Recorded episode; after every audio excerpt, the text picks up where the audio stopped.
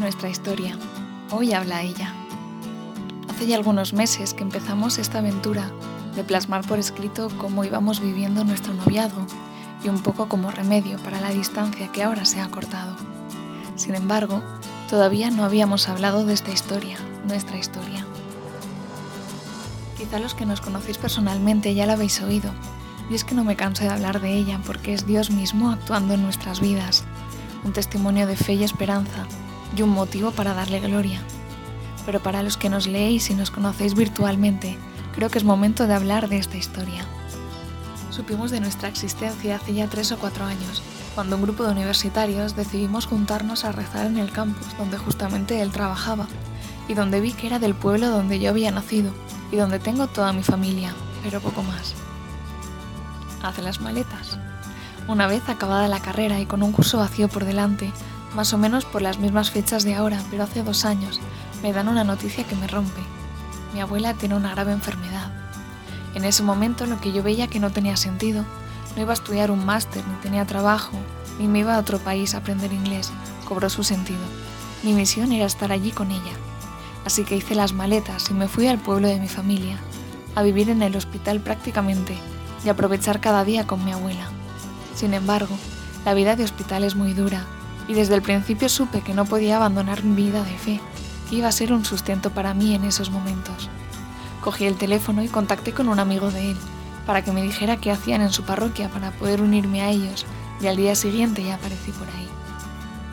En ese momento volví a encontrarme con él, lo cual me alegró mucho, inexplicablemente, pues solo habíamos hablado un par de veces antes, y se ve que a él también, pues le sorprendió mucho cómo dejé mi vida, mi ciudad, mis amigos, mis proyectos, para irme a otro sitio a cuidar de un ser querido. Desde el primer día se mostró muy atento conmigo y se esforzó porque me sintiera acogida con el resto de jóvenes, ya que para mí ese momento de ir a misa y después a cenar era mi único momento de evasión de la semana y lo esperaba con ansia. Vuelve a hacer las maletas. Al cabo de tres meses, mi abuela pasó al padre y de nuevo hice las maletas para volver a mis proyectos, a mi ciudad y donde se me regaló mi primer trabajo ya como titulada, sin yo buscarlo. Fue en ese tiempo cuando empezamos a hablar más a menudo y cuando empecé a echarlo de menos. Me brindó su apoyo. Hablábamos hasta las 3 de la madrugada, aun teniendo él que madrugar para ir a trabajar.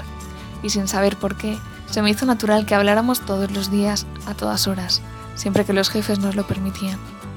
Descubrí con él que las apariencias engañan, que hay personas maravillosas con un gran corazón, que a veces no vemos por nuestros prejuicios y que Dios envía ángeles que nos ayudan y nos acercan más a Él. Sin embargo, no supe darme cuenta de esto y valorarlo en ese momento, y seguí con mi vida anterior, con mi corazón endurecido.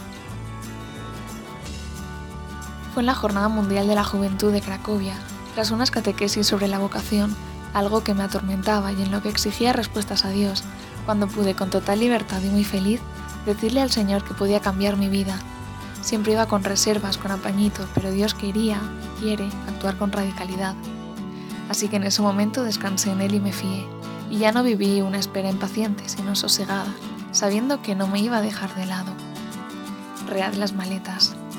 Tras ese verano, y hace un año ahora, volví a hacer las maletas y me fui ya bastante más lejos, a seguir formándome. Y fui allí donde me di cuenta de todo lo que dejaba lejos, de que la sociedad exige tener cada vez más estudios, de que si no iba a una gran ciudad no iba a tener trabajo de lo mío.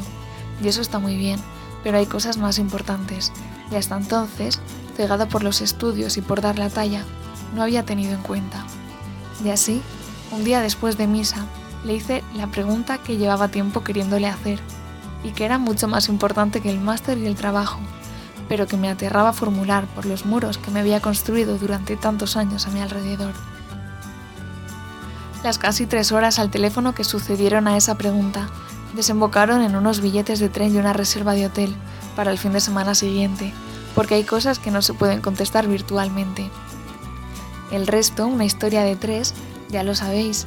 Iniciamos nuestra andadura juntos, empezamos el blog y poco a poco en este tiempo os hemos ido contando aspectos de nuestro noviazgo.